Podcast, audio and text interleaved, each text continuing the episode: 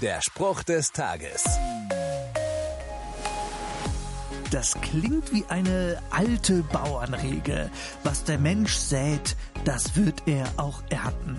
Klingt logisch. Tatsächlich stammt dieser Satz aber nicht von einem Kalenderblatt oder aus einem Magazin für Gartenbau. Er kommt aus der Bibel. Im Leben ist es nämlich ähnlich. Auch da kann ich aussäen. Nicht Blumensamen oder Nutzpflanzen, aber Verhaltensweisen wie Freundlichkeit, Liebe, Geduld, Nachsicht oder Treue. Das kann bei mir wuchern und wachsen. Der Spruch des Tages steht in der Bibel. Bibellesen auf bibleserver.com.